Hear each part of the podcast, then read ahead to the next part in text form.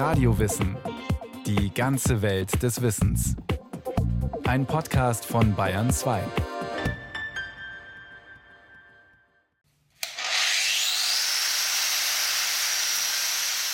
Ja, ein wirklicher Mäzen ist natürlich ein Glücksfall. Und das wirkliche Mäzen meine ich jemand, der einem die künstlerische Freiheit lässt und der das wirklich uneigennützig tut. Bildhauerin Leoba Leibel lässt sich gerne bei der Arbeit am Metallgerüst ihrer neuen Skulptur unterbrechen, um über ein Thema zu sprechen, das ihr am Herzen liegt: das Mäzenatentum. Das ist der Traum des Künstlers. Weil es auch ganz gut ist, eine Zeit zu haben, wo man spielen kann, wo man sich keine Sorgen machen muss oder nicht überlegen muss, woher kommt die nächste Miete. Zeit ermöglichen, damit ein Künstler spielen kann. Besser lässt sich die Rolle eines Mäzens wohl nicht beschreiben. Der künstlerische Schaffensprozess braucht Muße. Für ein kleines Gedicht genauso wie für die monumentale Skulptur von Leo Baleibel, für die sich vor einigen Jahren ein Gönner fand. Also für mich war es ein Kunde, aber für den Ort war es ein Mäzen, weil es wirklich ein Auftraggeber war, der auch nicht in Erscheinung treten wollte, in keinster Weise und eine Skulptur für seine Gemeinde gestiftet hat. Und das fand ich eine ganz schöne Sache, dass es sowas noch gibt. Leider werde der Begriff Mäzen häufig missbraucht, klagt sie. Da werden Leute als Mäzene bezeichnet, nur weil sie Kunst kaufen. Also es ist keine Kunstförderung, Kunst zu kaufen. Ich bin ja auch nicht ein Metzgerförderer, wenn ich mir eine Wurst kaufe. Ich bin Kunde. Und das ist eine Geschäftsbeziehung. Das ist was komplett anderes wie ein Mäzenatentum. Auch wenn jemand so eine große Werbung dran macht, dann ist er auch kein Mäzen. Also das ist ja dann auch ein Geschäft. Und das ist schön, dass es denn das, ja, dass es doch Menschen gibt, die einfach eine Leidenschaft für Kunst haben und denen das was wert ist.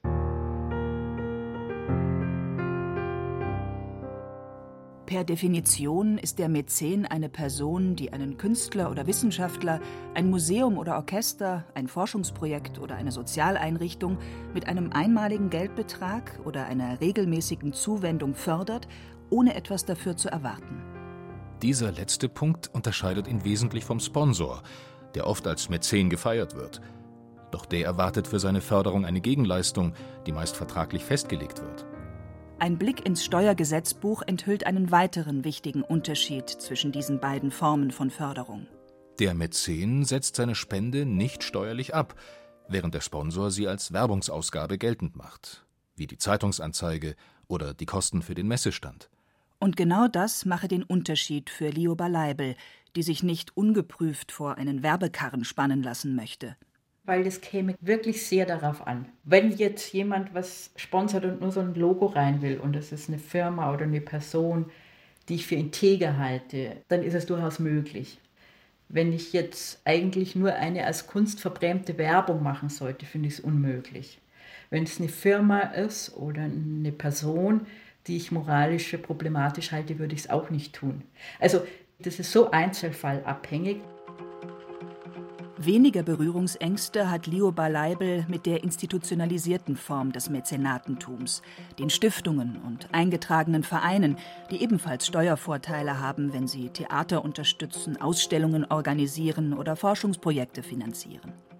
Wichtig ist jedoch, dass sie als gemeinnützig ausgewiesen sind. Wenn jemand seine Steuer reduziert, indem er Kunst fördert, finde ich das durchaus angebracht und ist vielleicht das beste Investment, was man jetzt auf der Staatsseite machen kann. Und auch ein Dienst an der Gesellschaft, weil natürlich die Kultur ganz wesentlich für die Qualität einer Gesellschaft, auch für das Zusammenleben ist. Eine solche gemeinnützige Körperschaft, der Verein Ausstellungshaus für christliche Kunst aus München, hatte auch ihren Werkkatalog finanziert. Von der Öffentlichkeit weitgehend unbemerkt, vergibt der Münchner Verein Stipendien für Kunststudenten, finanziert zeitgenössische Altarraumgestaltung, organisiert Symposien zu Philosophie und Kultur, fördert Ausstellungsprojekte oder Rauminstallationen und veranstaltet Architekturwettbewerbe, erklärt der langjährige Vereinsvorsitzende George Resenberg. Wir sind ein gemeinnütziger Verein, der nicht Geld anhäufen darf, bis endlich mal ein wunderbares Projekt kommt, sondern wir müssen jedes Jahr schauen, dass unsere Fördermittel abfließen. Das ist eben der Unterschied zu Sponsoren, die etwas erwerben, das man dann auch wieder schön verkaufen kann mit irgendeinem Zugewinn, Wertgewinn. Das tun wir nicht, obwohl wir auch Kunstwerke kaufen, aber nicht für uns, sondern für andere. Beispielsweise haben wir dem Diözesanmuseum in Freising ein Schlüsselwerk von Geiger geschenkt. Also sowas kommt auch immer wieder mal vor, wenn einfach der Ankaufsetat der Museen einfach nicht hinreicht, dann unterstützen wir auch da. Rund eine halbe Million Euro kann der sechsköpfige Vorstand jedes Jahr für die Förderung von Kunst, Architektur, Literatur, Philosophie und Musik verteilen. Das ist einem Gönner zu verdanken, der dem Verein ein Grundstück in der Münchner Innenstadt vermacht hat, auf dem heute die Siemens Konzernzentrale steht, die dafür Erbpachtzinsen bezahlt. Man brauche also nicht, wie andere Kunstvereine, auf Wünsche von Mitgliedern Rücksicht zu nehmen, so George Resenberg abschließend, sei also keines Herrn Diener. Mäcenas atavis edite regibus, o et presidium et dulce decus meum. Uralt edlen Geschlechts fürstlicher Spross, Mäzenas, du mein Schutz, mein Hort, du, o oh mein Schmuck, mein Stolz. Preis der Dichter Horaz seinen Förderer und Freund Gaius Cilnius Mäzenas. Aus gutem Grund. Der römische Ritter hat den Sohn eines Freigelassenen in seinen Dichterkreis aufgenommen und ihm einen Landsitz vor den Toren Roms geschenkt, damit er sorgenfrei seine Oden und Satiren verfassen kann. Im Gegenzug macht Horaz seinen Gönner unsterblich. Aufgrund seiner Jubelgedichte gilt Mäzenas, Mäzen, heute als Inbegriff des Kunstförderers schlechthin. Gaius Cilnius Mäcenas, geboren um 70 v. Chr., entstammt einem vornehmen etruskischen Geschlecht. Der intime Freund und Berater von Kaiser Augustus liebt den Müßiggang und die Dichtkunst. Er macht sich einen Namen als Entdecker junger Talente, darunter Horaz, Virgil und Properz, baut ein freundschaftliches Verhältnis zu ihnen auf und sorgt dafür, dass es ihnen an nichts fehlt. Bis zur augusteischen Zeit kennen die Römer nur eine Kunst – die Welt zu erobern und neu zu ordnen. Doch dann wenden sie sich anderen Künsten zu, der Bildhauerei, der Mosaikkunst und der Dichtung. Als Vorbild dient ihnen die griechische Antike. Dort gehört es zum guten Ton, sich mit Schönheit zu umgeben und für Stadt und Volk zu engagieren. Auf eigene Kosten lassen lokale Herrscher und reiche Privatleute Tempel, Plätze und Straßen errichten unterstützen die athletischen Wettkämpfe in Olympia genauso wie Theateraufführungen in Athen und sorgen dafür, dass Bildhauer und Dichter ihre Kunst frei und ungestört ausüben können. Nur zweckfrei ist dieses Engagement für das Gemeinwohl nicht. Selbst der großzügigste Förderer ist darauf bedacht, durch Patronage sein Prestige zu verbessern oder seine Vormachtstellung zu festigen. Das gleiche gilt für den Römer Mäzenas, dem die Uneigennützigkeit quasi angedichtet wird. Seine Förderung von Kunst und Kultur ist zielgerichtet. Er schreibt gewissermaßen mit an ihren Werken, indem er sie bei der Wahl ihrer Themen beeinflusst. Eklatantes Beispiel ist die Aeneis des Vergil, der Gründungsmythos von Rom, der die augusteische Epoche als goldenes Zeitalter idealisiert. Bei näherem Hinsehen entpuppt sich der Urmäzen also als erfolgreicher PR-Manager, dem es gelingt, über die finanzielle Förderung populärer Literaten den kaiserlichen Freund für die Nachwelt ins rechte Licht zu setzen.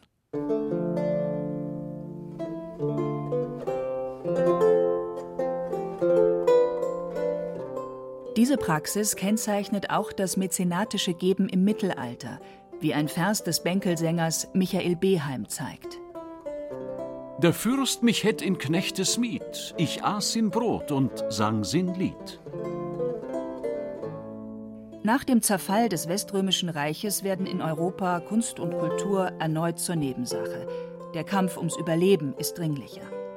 Einzig die Kirche tut sich als Impulsgeberin hervor, indem sie religiöse Bauwerke für himmlischen Lohn in Auftrag gibt. Berufsdichter wie Beheim ziehen von Burg zu Burg, von Hof zu Hof und verfassen für die Herrschaft Auftragsdichtung.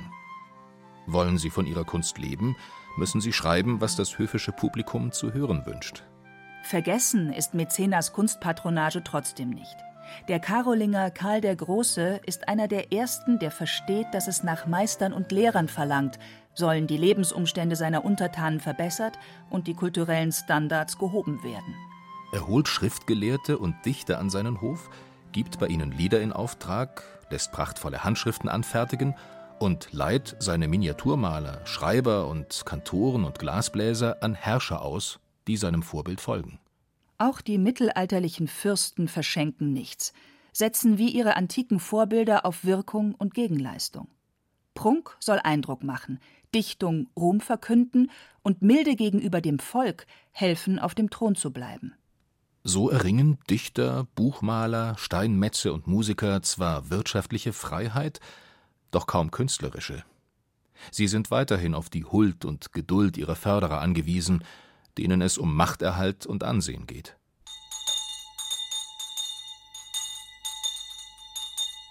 Florenz, 14. Oktober 1445. Durch die Flure des neuen Findelhauses hallt die Glocke am Eingang. In dem Drehzylinder daneben liegt ein Neugeborenes. Das Mädchen wird Agnola Innocenti genannt, wie sich in den Originalregistern des Istituto degli Innocenti nachlesen lässt, das Archivarin Lucia betreut. C'è scritto Agnola Innocente e non era battezzata. AD 13 ottobre 1445. Hier steht geschrieben, sie war ungetauft. Sie gehört zu einem gewissen Federico della Magna, einem Deutschen, und zu Katharina, Dienstmagd des Giovanni di Bosco und Tochter einer Sklavin. Neben ihr lagen ein Stück Wollstoff, ein alter Gürtel und zwei Stück Leinen, alle grau. Trista e una fascia vecchia trista e due pezze linee triste. Was heute betroffen macht, ist ein Meilenstein im Prozess der Zivilisierung. Erstmals überhaupt gibt es einen Hort nur für Kinder. Die florentinischen Bürger sind der Meinung, dass es ihren Vorstellungen einer guten Regierung widerspricht, wenn ungewollte Kinder im Arno ertränkt werden. Wohltätigkeit wird daher zur Bürgerpflicht.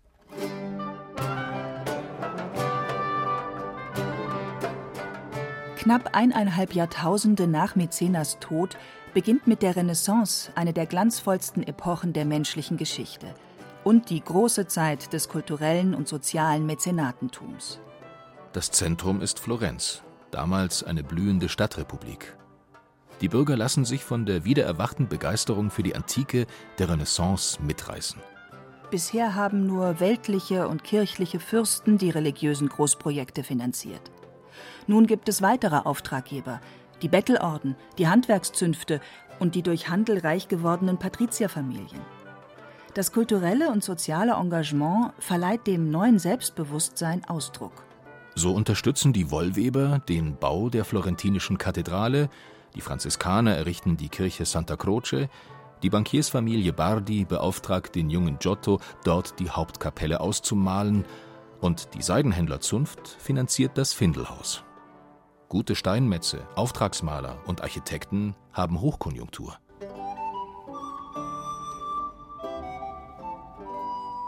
Im Zentrum dieser Entwicklung steht eine Familie, die Medici. Über Generationen gelten sie als größte Wohltäter ihrer Zeit. Sie tragen auch maßgeblich dazu bei, dass Kunsthandwerker zu Künstlern aufgewertet werden.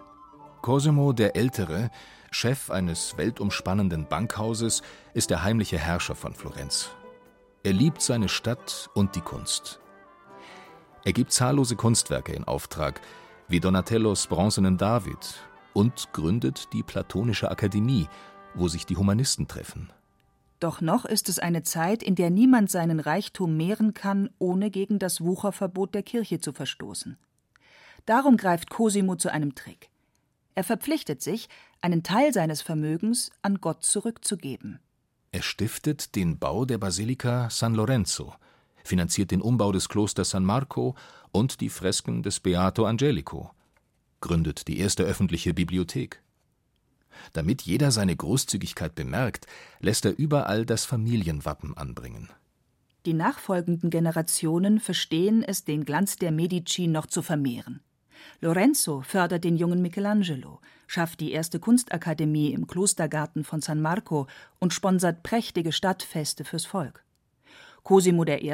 macht sich vor allem um die Architektur verdient, während Ferdinando die Wissenschaften protegiert. Die Rechnung geht auf.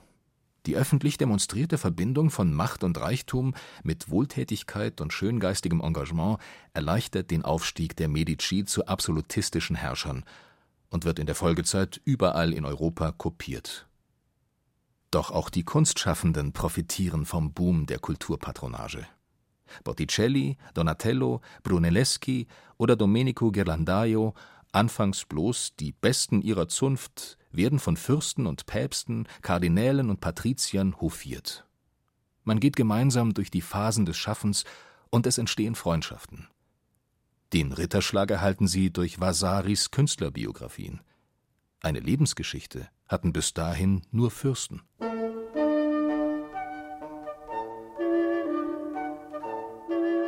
Ist Brot und Wasser nicht genug zum frohen Dichterleben? Soll euch der König Zug um Zug für Lieder Taler geben? In diesem Reim des romantischen Dichters Johann Wilhelm Gleim schwingt ein kritischer Unterton mit. Gegen Künstlerkollegen wie Goethe, die sich von Fürsten protegieren lassen. Um 1800 gerät die Welt erneut in Bewegung. Die absolutistische Herrschaft weicht dem von aufklärerischen Bürgern gewollten Staat, der nach und nach die Geschicke des Landes übernimmt. Das Verhältnis Mäzen-Künstler gilt jetzt als unzeitgemäß, da die Förderung nicht dem Gemeinwohl, sondern der Selbstdarstellung der Fürsten dient. Künstler sollen nach Freiheit streben und nicht von Menschen, die im Luxus schwelgen, abhängig sein. Für die Kunst bedeutet dies den Beginn von Autonomie, für den Künstler den Verlust sozialer Sicherheit. Überall auf deutschem Boden übernehmen Kunstvereine die Rolle des Mäzens. Abgesichert durch genaue Regeln unterstützen sie lokales Kulturleben, wissenschaftliche Projekte und soziale Einrichtungen. Damit stellt sich das Mäzenatentum in den Dienst der Kultur, nicht mehr umgekehrt.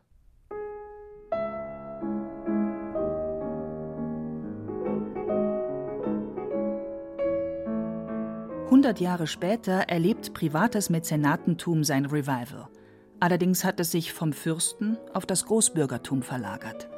Die großen Unternehmerfamilien Krupp, Bosch, Siemens sind die neuen Wohltäter von Kultur, Wissenschaft und Sozialeinrichtungen. Mal, weil sie es als ihre Bürgerpflicht ansehen, mal um ihr Ansehen aufzupolieren. Jüdische Bürger tun sich dabei besonders hervor. Sie verbinden ihren Kunstsinn mit Patriotismus und Treue zur Monarchie. Von der Nähe zum Kaiser erhoffen sie sich mehr gesellschaftliches Ansehen und vor allem mehr Integration. Ein herausragendes Beispiel ist der Kaiserjude James Simon.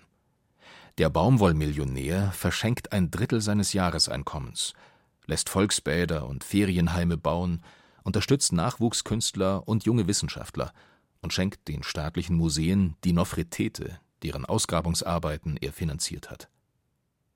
Die Widmungstafeln mit seinem Namen, die er sich gewünscht hat, werden allerdings von den Nationalsozialisten entfernt.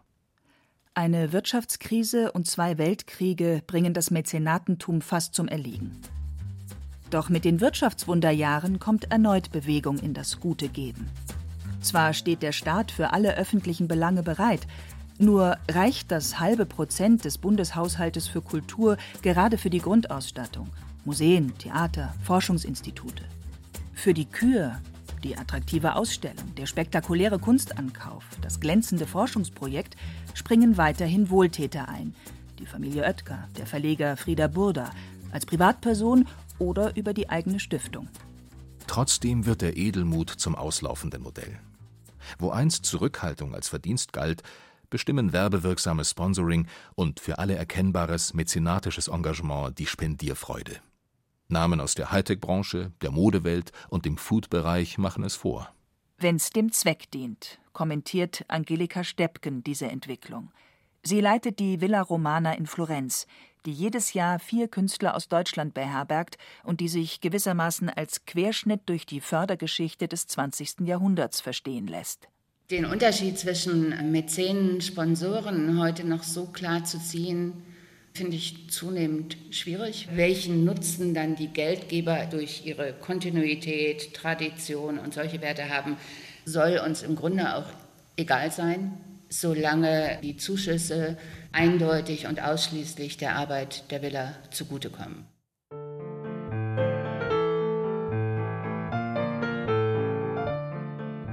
Die Villa Romana entsteht 1905 auf Initiative des Symbolisten Max Klinger, um Künstlern eine Alternative zur restriktiven Kunstvorstellung der wilhelminischen Zeit zu bieten. Ein Förderverein aus Künstlern und Mäzenen, darunter auch James Simon, finanziert den Kauf und Umbau der florentinischen Villa und sorgt dafür, dass Reisekosten und Unterhalt sichergestellt sind. Angelika Steppken Heute ist es quasi ein Public-Private Partnership, zumindest in der Unterstützung. Die Form ist weiter ein privater gemeinnütziger Verein. Aber heute wird die Villa Romana im Wesentlichen von der Deutsche Bank Stiftung finanziert. Es gibt einen großen Zuschuss vom BKM und es gibt private Sponsoren und Firmen, die mit, ich sage mal, kleineren Beiträgen den regelmäßigen Betrieb kontinuierlich unterstützen. Mit den Mitteln der Deutsche Bank Stiftung, seit 1929 ein zuverlässiger Förderer, und des Staatsministeriums für Kultur und Medien decke man die laufenden Kosten, so Angelika Steppken weiter. Mit den kontinuierlichen Zuschüssen der privaten Mäzene und Sponsoren finanziere man hingegen die Sonderausgaben, wie den temporären Pavillon für Konzerte und Ausstellungen, für die in der Villa selbst kein Platz ist. Da muss ich sagen, haben wir absolute Freiheit. Keiner von den Geldgebern, äh, der die Villa Romana unterstützt, nimmt in irgendeiner Form Einfluss. Also kann ich sagen, sind wir eigentlich sehr, sehr glücklich. Als Glückspilz sieht sich auch die Videokünstlerin Nico Joanna Weber aus Köln, die, wie vor ihr in der über hundertjährigen Geschichte der Villa bereits Max Beckmann und Käthe Kollwitz, Markus Lüppertz und Georg Baselitz, 2016 eine der vier ausgewählten Stipendiaten war. Vor allem natürlich ein Jahr ohne finanzielle Sorgen zu haben, wo man sich nur der Arbeit widmen kann. Also ich habe jetzt in dem Jahr viele Sachen gemacht, die ich schon länger vorhatte, die ich aber irgendwie in Köln nicht richtig angehen konnte. Und da war das dann für mich sehr hilfreich, an einem so einem ganz neuen Ort zu sein. Das hat mir schon sehr viel gebracht. Deswegen ist ihr auch im Grunde egal, wer genau ihr diese Zeit zum Spielen, um noch einmal an Lioba Leibel anzuknüpfen, ermöglicht. Ein Mäzen oder Sponsor, eine Stiftung oder ein Verein. Wichtig ist nur, dass man ihr den künstlerischen Freiraum lasse, um sich wieder aufzufüllen und weiterzuentwickeln.